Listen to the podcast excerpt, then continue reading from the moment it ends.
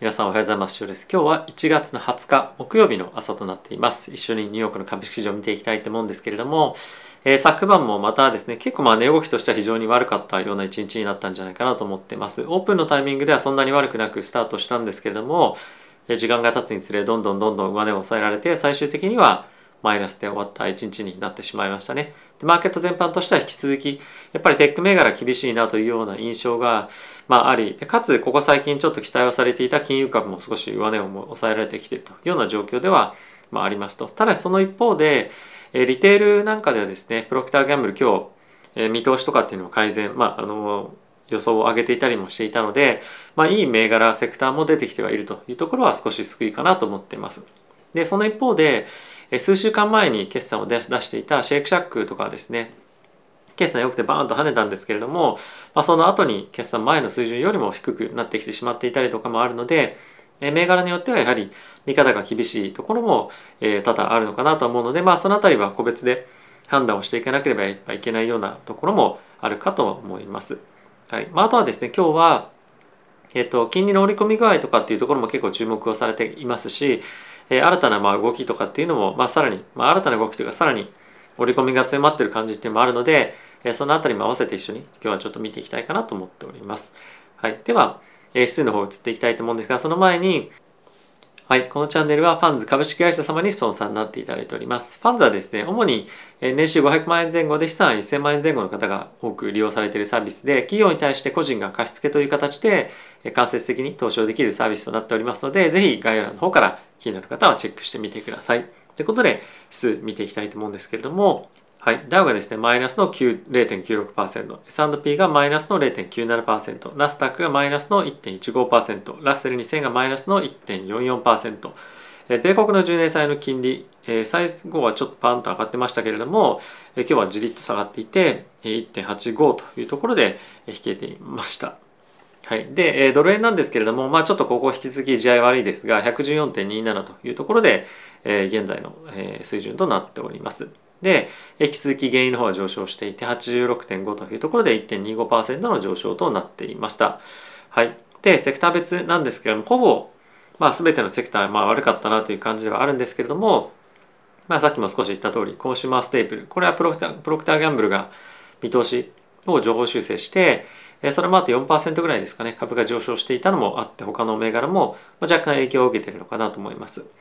にしても、まあ、いずれにせよ、えまだまだ地合はかなり悪いような状況が、え続いていると思いますし、え続いてしばらくは行くんじゃないかなと思います。なので、まあ、マーケットの急激な反転だったりとか、あの大きく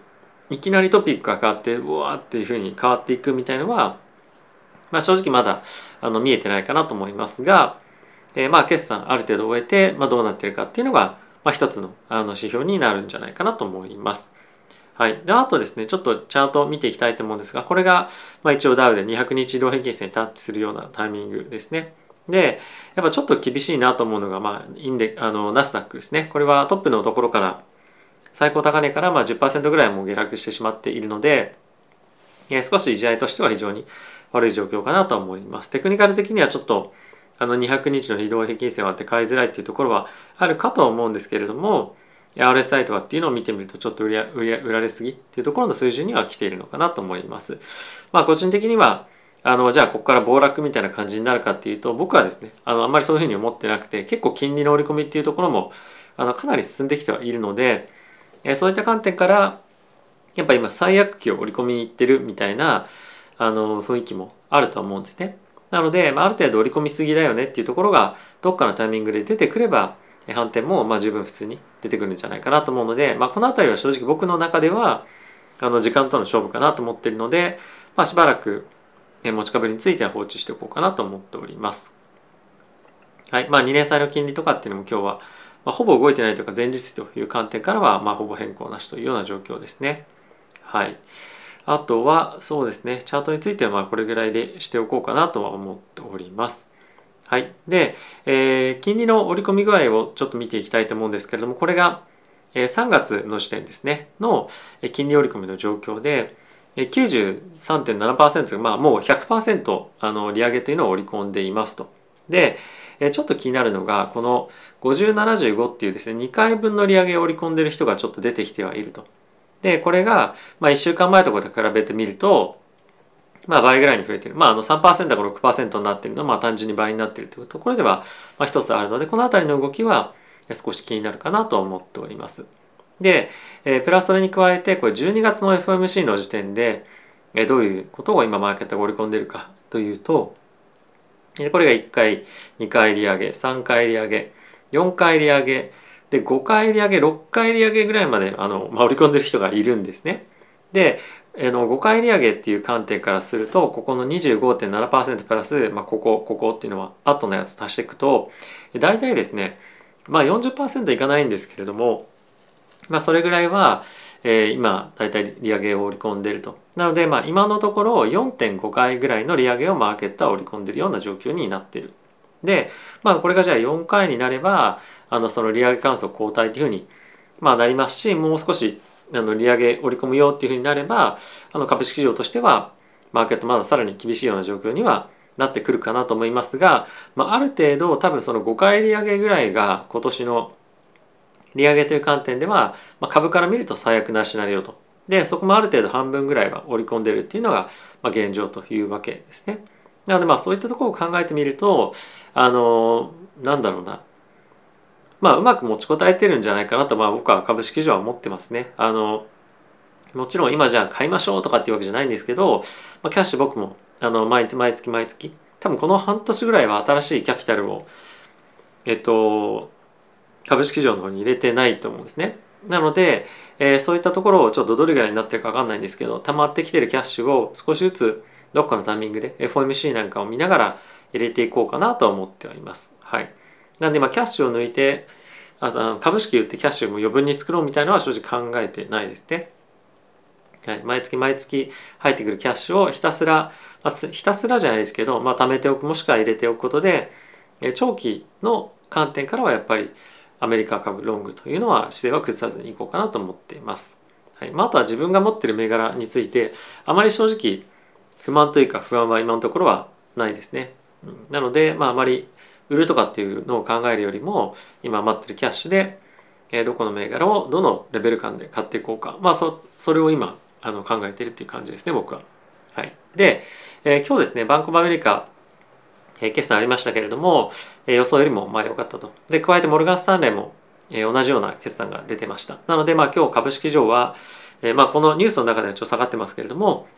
えこのバンコブアメリカだったりとか、まあ、銀行関連の決算が良かったというのは一つ、まあ、好材料かなと思います。だからといって、まあ、銀行セクター全全般があの転換していくってわけではないんですけれども、まあ、やはり少しでもあの決算がいい企業が出てくるっていうのはマーケットにとってプラスだと思うので、まあ、この辺り一ついいニュースかなと思っています。はい、次のニュースなんですけれども、アメリカのプロジェクターズギャンブルなんですけれども、通期の売上見通しを情報修正しましたよと。で、これはやっぱコロナとかもあるので、まあ、いろんなところを消毒したりとか、そういったところの、まあ、あの掃除関連の製品の需要っていうのが、まあ、あるというところが、えー、まあ、大きく伸びたあの原因となっているそうです。まあ、こういったところも含めて、あの他の銘柄も、えー、まあ、上がってくる可能性も十分ありますし、あとはこの中で言われているのは、非常に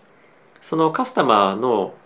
あの需要に対するな、まあ、需要が旺盛だと。なのでまあ値上げしてもしっかりとそのあたりも吸収してもらえてるよっていうのは、まあ、コメントは出ていったのは、まあ、企業にとっては一つプラスな要因かなと思います。やっぱりお金はある程度民間の方で余ってるっていうのは、まあ、この辺りを見ても、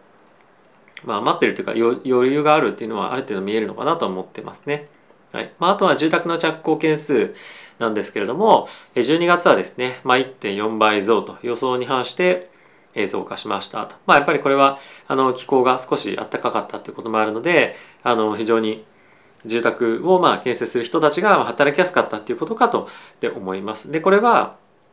あの今非常に供給が足りない足りないっていうふうに言われている中でまあいいニュースかなと思いますが短期的にどれぐらいのインパクトがあるかっていうのはまだ一つ一月の単月だけでは判断できないので、まあ、今後の1月2月っていうところの数字見て判断をしていきたいかなと思ってます。まあいいニュースですね。マーケットにとっては。